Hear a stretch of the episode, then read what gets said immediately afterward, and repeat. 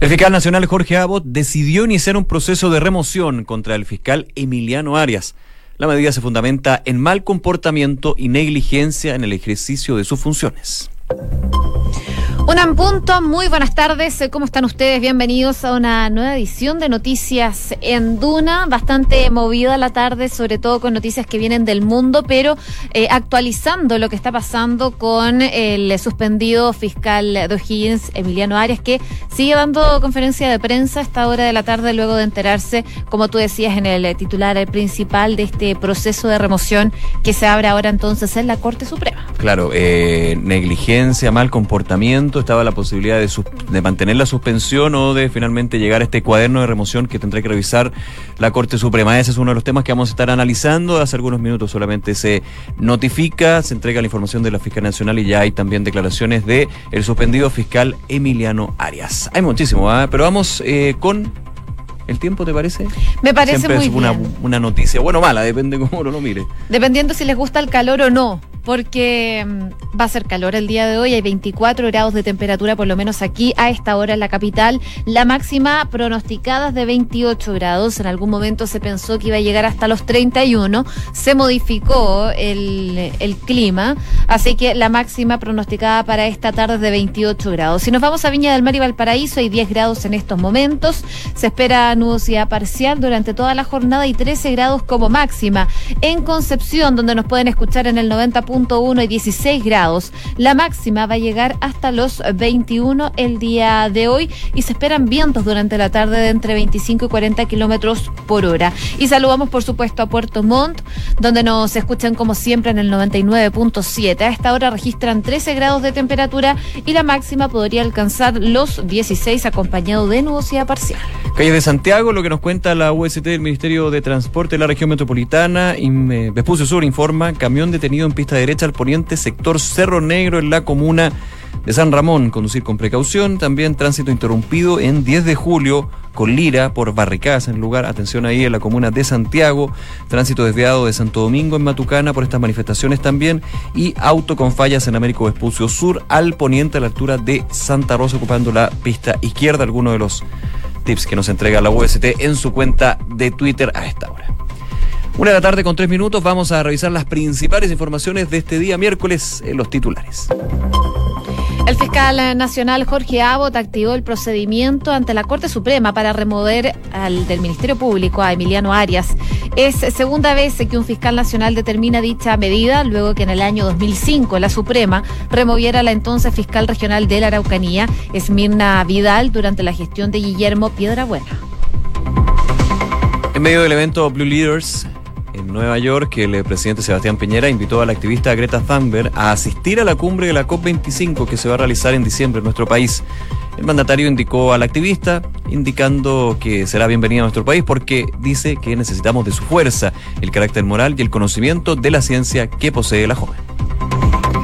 El presidente Sebastián Piñera le pidió a la Comisión de Productividad evaluar los impactos de la reducción de la jornada laboral. De esta forma, se plantea analizar las posibles consecuencias de rebaja en empleos, salarios o formalidad en los contratos de trabajo y crecimiento económico. El informe final deberá estar listo en cuatro meses y adelantó que se va a conocer a mediados de noviembre gobierno convocó una mesa de unidad nacional para tratar la grave sequía que afecta a seis regiones del país. Lo que se busca es encontrar soluciones a largo plazo para hacer frente a la falta de agua, según lo anunció esta mañana el ministro de Agricultura, Antonio Walker.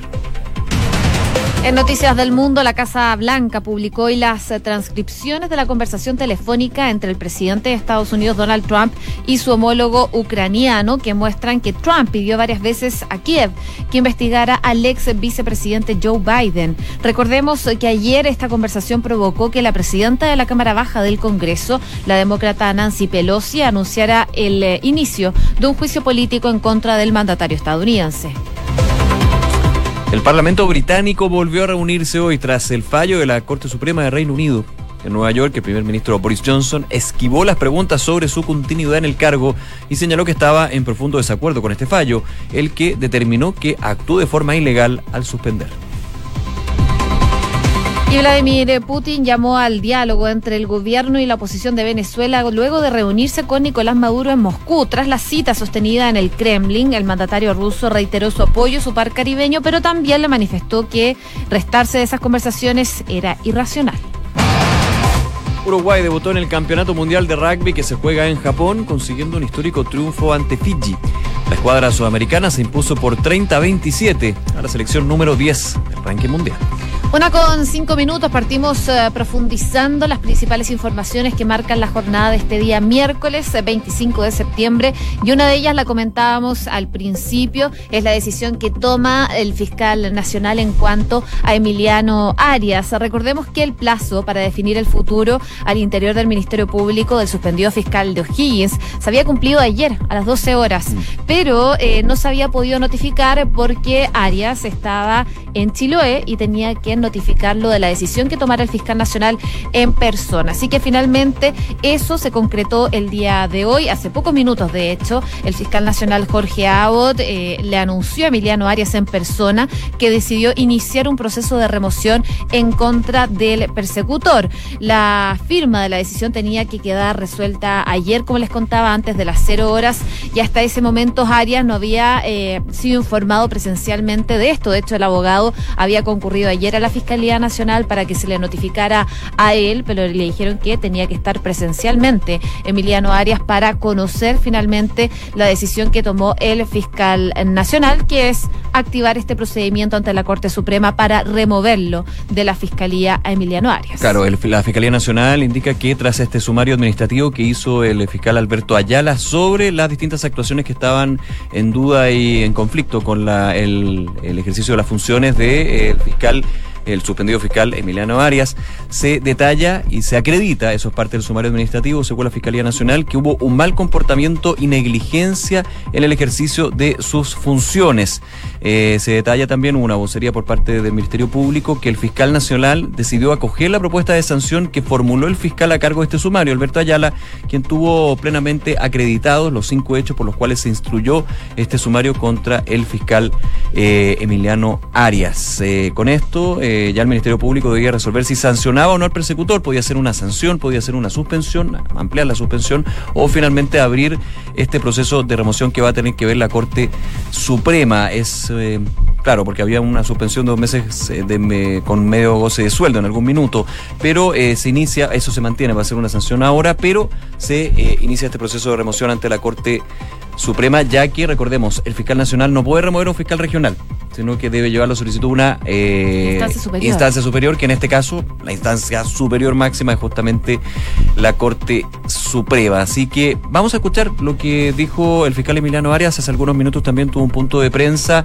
eh, minutos después de que ya el Ministerio Público notificara la decisión de Jorge Abbott, a ver qué dijo el suspendido fiscal de O'Higgins, Emiliano Arias, al respecto.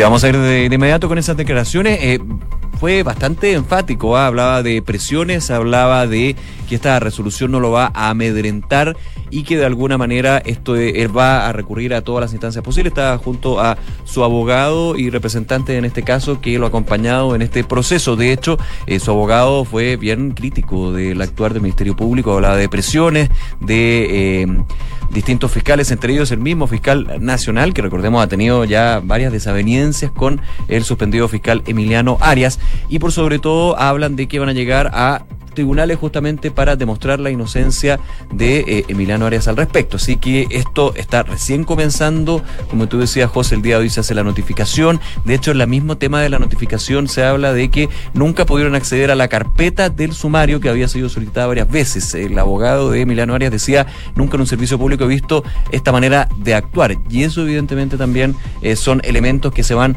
sumando. Por un lado, la postura que tiene la Fiscalía Nacional representada por eh, su máxima autoridad Jorge Abbott, y el suspendido fiscal de O'Higgins, al cual se le han eh, imputado una serie de eh, irregularidades, malos comportamientos dentro del sumario administrativo, pero también otro sumario que está llevando otro fiscal de nuestro país. Así es, eh, parte de lo que decía el suspendido fiscal Emiliano Arias es lo que vamos a escuchar a continuación. La, verdad que la resolución resulta sorpresiva en cuanto a lo que se pretende es aplicar dos sanciones por un mismo hecho. La verdad que eso es eh, de naturaleza bastante insólita, por decir lo menos, pero que es sorpresiva, pero no es eh, como ha sido sorpresivo todo este proceso, digamos que ha estado plagado de ilegalidades, plagado de irregularidades, plagado de, de actuaciones inconstitucionales. De partida una muy simple, el plazo máximo de investigación que tenía una investigación administrativa es de dos meses ya llevo cinco meses suspendido. Eso ya eh, pues, eh, es posible ver en definitiva de, lo que se trata esto. Además, hay antecedentes que a continuación de una reapertura ilegal se ha presionado indebidamente a testigos para obtener declaraciones que me perjudicaran. Permanente hay entonces las declaraciones hace algunos minutos ¿ah? del fiscal Emiliano Arias. Recordemos, la Fiscalía Nacional, el fiscal nacional en este caso decidió abrir un proceso, un cuaderno de remoción que tiene que ser revisado por el Pleno de la Corte Suprema. Y ya lo adelantamos dentro de eh, los eh, elementos que están de esta declaración de Emiliano Arias también está de llegar a las últimas consecuencias. En algún minuto, notas de prensa hablaban de la eventualidad de que Emiliano Arias renunciara a su cargo como fiscal, que renunciara al Ministerio Público ante la eventualidad de que justamente se diera lo que hoy estamos comentando e informando, que finalmente se abre este proceso de remoción. ¿Qué es lo que dijo el fiscal Emiliano Arias sobre lo que sigue, los próximos pasos? Vamos a escuchar. Estas resoluciones ilegales y arbitrarias no me van a amedrentar y voy a luchar por lo que considero justo hasta el final, que es mi inocencia recurriremos a todas las instancias, a todos los tribunales nacionales e internacionales reclamando por estas actuaciones. Por eso estamos bastante conformes y confiados de que al fin esto va a llegar a conocimiento de la Excelentísima Corte Suprema, de que al fin el día viernes vamos a estar ante un tribunal de garantía en una formalización que nosotros mismos solicitamos, que al fin esto va a llegar al Poder Judicial, un poder independiente e imparcial, al fin esto sale desde la esfera de la Fiscalía, desde la esfera de Abbott, Campos y Ayala. Al fin, al fin será conocido por tribunales, será conocido públicamente y todos ustedes lo podrán ver.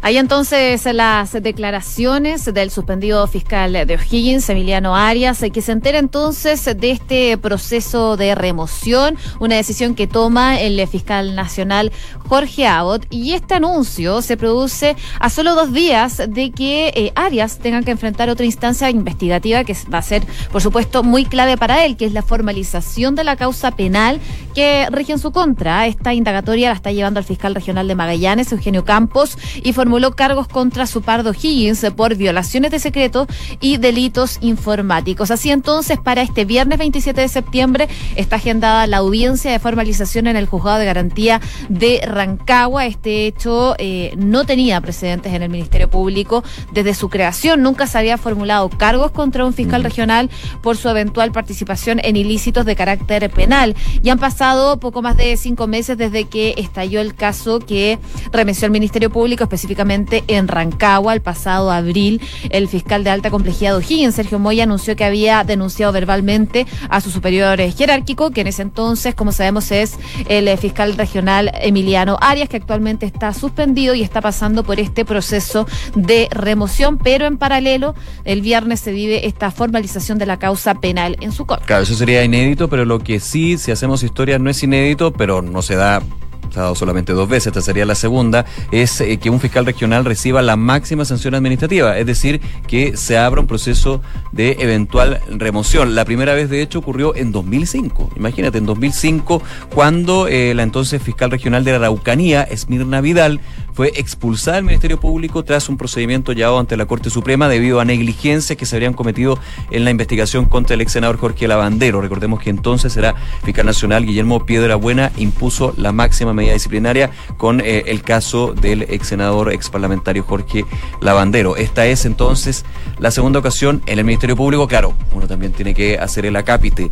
El Ministerio Público nace, la Fiscalía nace luego de la reforma procesal penal, o sea, no estamos hablando de una institución que tenga eh, cientos de años, tiene un par de años para lo que es el Poder Judicial, para lo que es la estructura judicial en nuestro país, pero no deja de ser relevante que es la segunda vez que un fiscal está ante la posibilidad de ser removido de sus funciones y removido de la institución.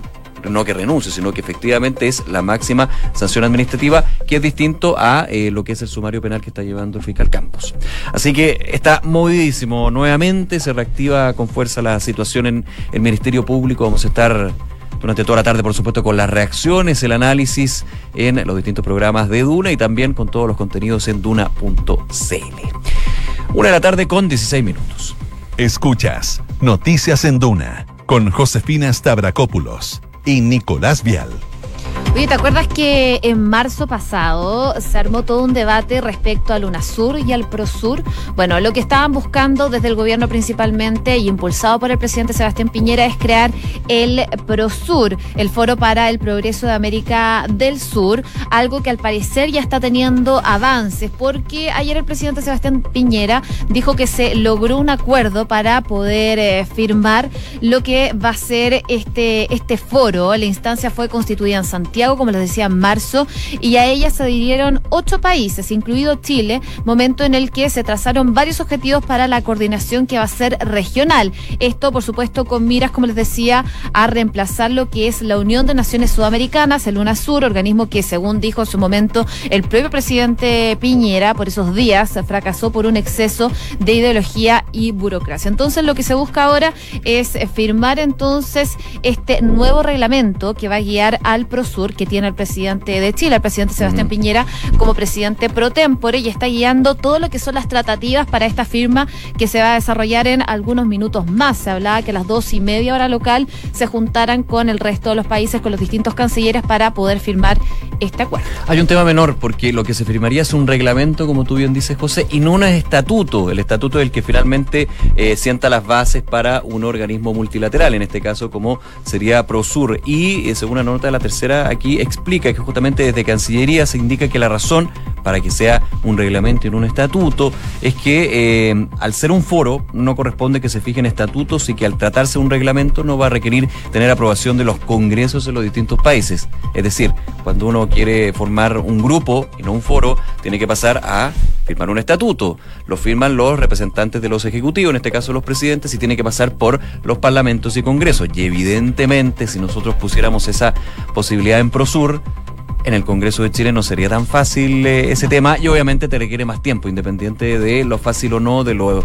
si, te van a aprobar o no el, eh, el grupo este caso Prosur, que es un foro, no un grupo, eh, claramente requeriría más tiempo. Así que ese es el elemento del por qué se hace un reglamento, se firma un reglamento, lo que va a suceder en los próximos eh, minutos y no un estatuto para la creación de este Prosur.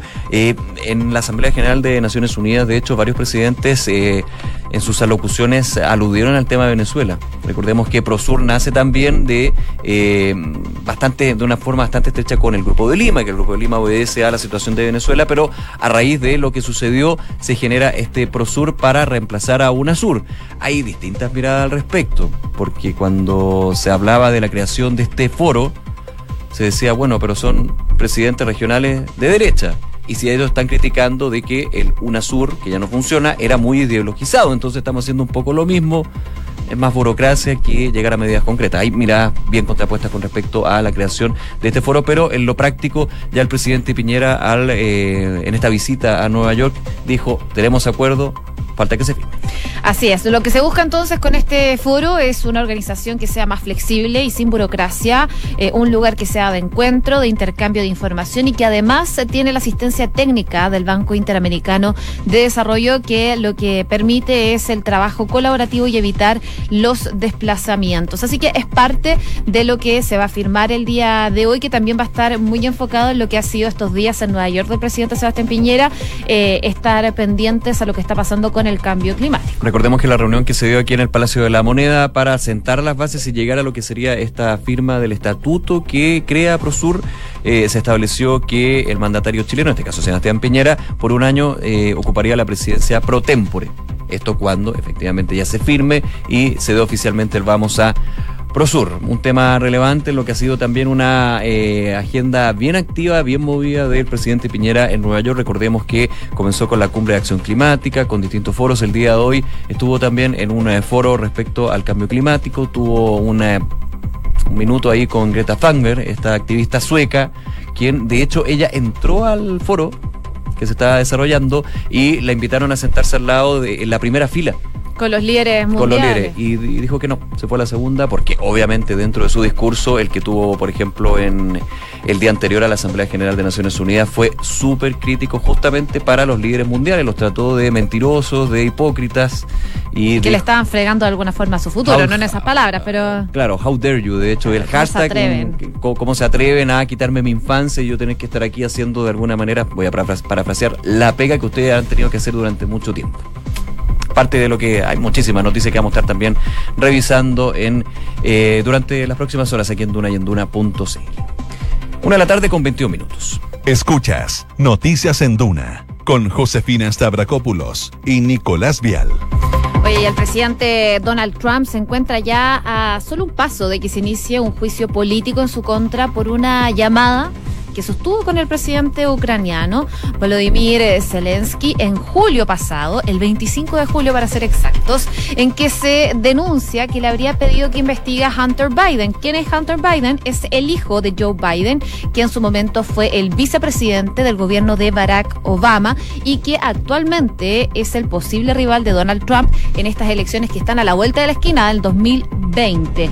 Esta polémica se desató el viernes eh, cuando el diario The Wall Street Journal publicó que Trump llegó a pedir hasta ocho veces a Zelensky eh, que trabajara con su abogado personal para poder investigar a Hunter Biden, hijo de Joe Biden, al que acusa de corrupción en Ucrania. Y de hecho, el lunes The Washington Post publicó que Trump ordenó a su jefe de gabinete bloquear pagos de casi 400 millones a Ucrania antes de hablar con ese, en ese momento, Zelensky. Es parte de la polémica que se ha desatado. Están culpando de alguna forma a Donald Trump de chantajear a Ucrania Claro. con estos fondos que iban destinados a ese país. Y eh, finalmente se ha desatado toda una, una polémica que hizo y obligó al gobierno de Estados Unidos a publicar un escrito de esta conversación que tuvo el presidente de Ucrania con el presidente de Estados Unidos. Y eso ya tiene efectos políticos. El día de ayer, la jefa de la Cámara de Representantes, símil de la Cámara de Diputados, digamos, de nuestro país, Nancy Pelosi, demócrata,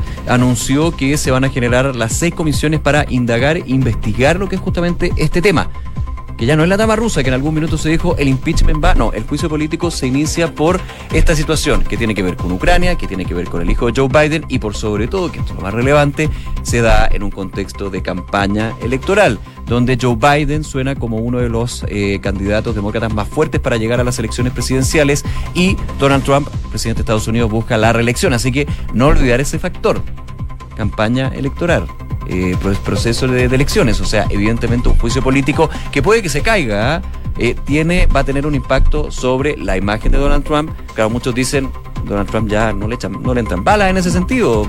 Eh, nosotros hemos escuchado la eventualidad de un juicio político, un impeachment a Trump desde que llegó a la moneda. A la moneda, perdón, a la Casa, la Casa Blanca. Blanca. no, me agrandé. Desde que llegó a la Casa Blanca, a los tres días ya se estaba hablando de un eventual juicio político por no cumplir con la Constitución, por no cumplir con las leyes. Aquí, a los mismos argumentos, pero se inicia oficialmente en la Cámara de Representantes distintas comisiones que tienen que revisar los antecedentes, lo que fueron entregados por The Wall Street Journal, esta transcripción que entrega la Casa Blanca y obviamente otros elementos en plena campaña electoral. Insisto, ahí está. Y ojo que Hunter Biden no es una blanca paloma, así que podría generar algunos problemas. Porque hoy día se ha publicado mucho sobre la historia de su vida, eh, ha tenido problemas con las drogas, ha tenido problemas sentimentales, ha tenido diversos tipos de problemas que le podrían generar problemas a Joe Biden en o- esta situación. sabemos que en Estados Unidos, eh, en todos los países, pero especialmente en Estados Unidos, el tema de la familia y el entorno del candidato o candidata es clave y te puede cambiar de un día para otro las encuestas y finalmente la- las votaciones. Y las encuestas son fundamentales. Y yo ya ojo que a él Que le pillaron equivocan. el uso de las drogas porque Mm. lo sacaron del ejército. Claro, me- acuerdo no de George Bush hijo cuando tuvo todo este tema de... También. Imagínate, entonces por eso aquí ya olvídense de la trama rusa, vamos a hablar de la trama ucraniana. Ucraniana. Y en plena campaña electoral está bien movida la situación en Estados Unidos. Una con 25 minutos. Noticias en Duna con Josefina Stavrakopoulos y Nicolás Vial. Oye, y Boris Johnson ya regresó a Reino Unido. Recordemos que él estaba en Nueva York, tuvo que volver por esta decisión de la Suprema de Reino Unido, que finalmente declaró como ilegal esta decisión de cerrar el Parlamento. Y ahora lo que hace es mostrarse dispuesto a que eh, le devoren el hígado, como dijo. El golpe propinado al primer ministro británico por el Tribunal Supremo, que declaró ilegal esta suspensión del Parlamento, ha obligado a Downing Street a alterar la agenda gubernamental y acelerar el regreso de Johnson de Nueva York, donde participaba en esta asamblea. Él dijo que no va a renunciar y va a continuar con su cargo mientras entonces le llegan una ola de críticas por esta decisión que fue declarada como ilegal. Y tic-tac, tic-tac, que falta un poco más de un mes para el 31 de octubre, para la fecha límite impuesta para eh, finalmente desarrollar el Brexit, este divorcio del Reino Unido de la Unión Europea. Muchos dicen que Boris Johnson eh, ya desde el inicio tenía muy poca base para mantener este, este, este gobierno, podríamos decir. También hay varias dudas con respecto a y eh, lo que fue la decisión de la Corte Suprema. No tanto dudas, sino lo unánime que fue y por sobre todo también la decisión incómoda que dejó a la corona británica, a la reina Isabel II. Recordemos que Boris Johnson eh, remite esa petición a la reina Isabel y ella la segunda y finalmente solicita justamente al Parlamento entrar en recesión, en, en, en, suspensión, perdón. Y esa suspensión, la Corte Suprema Británica dijo, no tiene ningún argumento válido de por qué. Finalmente es ilegal. Estamos hablando de un primer ministro que, según la máxima magistratura de Reino Unido, llevó a cabo una ilegalidad. Esa es la, la lectura que se hace y eso es lo que complica justamente al premier británico. Y lo que circula en estos momentos en Reino Unido es que la idea de que el primer ministro vuelva a intentar sacar a adelante su propuesta dos veces derrotada de convocar a las urnas a los ciudadanos probablemente se concrete el día de hoy. Recordemos que él por sí solo no puede convocar elecciones, necesita al Parlamento, necesita por lo menos dos tercios de los diputados que lo respalden, así que la situación no se ve fácil para Boris Johnson considerando este traspié que tuvo en el Tribunal Supremo de Reino Unido. Una con 27, revisamos las principales informaciones en los titulares. Fiscal nacional Jorge Abbott activó el procedimiento ante la Corte Suprema para remover del Ministerio Público a Emiliano Arias. Es la segunda vez que un fiscal nacional determina dicha medida, luego que en el año 2005 la Suprema removiera a la entonces fiscal regional de la Araucanía, Esmirna Vidal, durante la gestión de Guillermo Piedrabuena. En el marco del evento Blue Leaders en Nueva York, el presidente Sebastián Piñera invitó a la activista Greta Thunberg a asistir a la cumbre de la COP25 que se realiza en Chile en diciembre. El mandatario le indicó a la activista que será bienvenida a nuestro país porque necesitan de su fuerza, el carácter moral y el conocimiento de la ciencia que posee. El gobierno convocó una mesa de unidad nacional para tratar la grave sequía que afecta a seis regiones del país. Lo que se busca es encontrar soluciones a largo plazo para hacer frente a la falta de agua, según lo anunció el ministro de Agricultura Antonio Walker. Y en Noticias del Mundo, la Casa Blanca publicó la transcripción de la conversación telefónica entre el presidente de Estados Unidos, Donald Trump, y su homólogo ucraniano en ese minuto, Vladimir Zelensky, que muestra que Trump pidió varias veces a Kiev que investigara al ex vicepresidente Joe Biden. Recordemos que ayer esta conversación provocó que la presidenta de la Cámara Baja del Congreso, la Cámara de Representantes, Nancy Pelosi, anunciara el inicio de un juicio político contra el mandatario estadounidense. El Parlamento británico volvió a reunirse tras el fallo de la Corte Suprema en Nueva York. El primer ministro Boris Johnson esquivó las preguntas sobre su continuidad en el cargo y señaló que estaba en profundo desacuerdo con el fallo, el cual determinó que actuó de forma ilegal al suspender el Parlamento. Uruguay debutó en el Campeonato Mundial de Rugby que se juega en Japón, consiguiendo un histórico triunfo ante Fiji. La escuadra sudamericana se impuso por 30-27 a la selección número 10 del ranking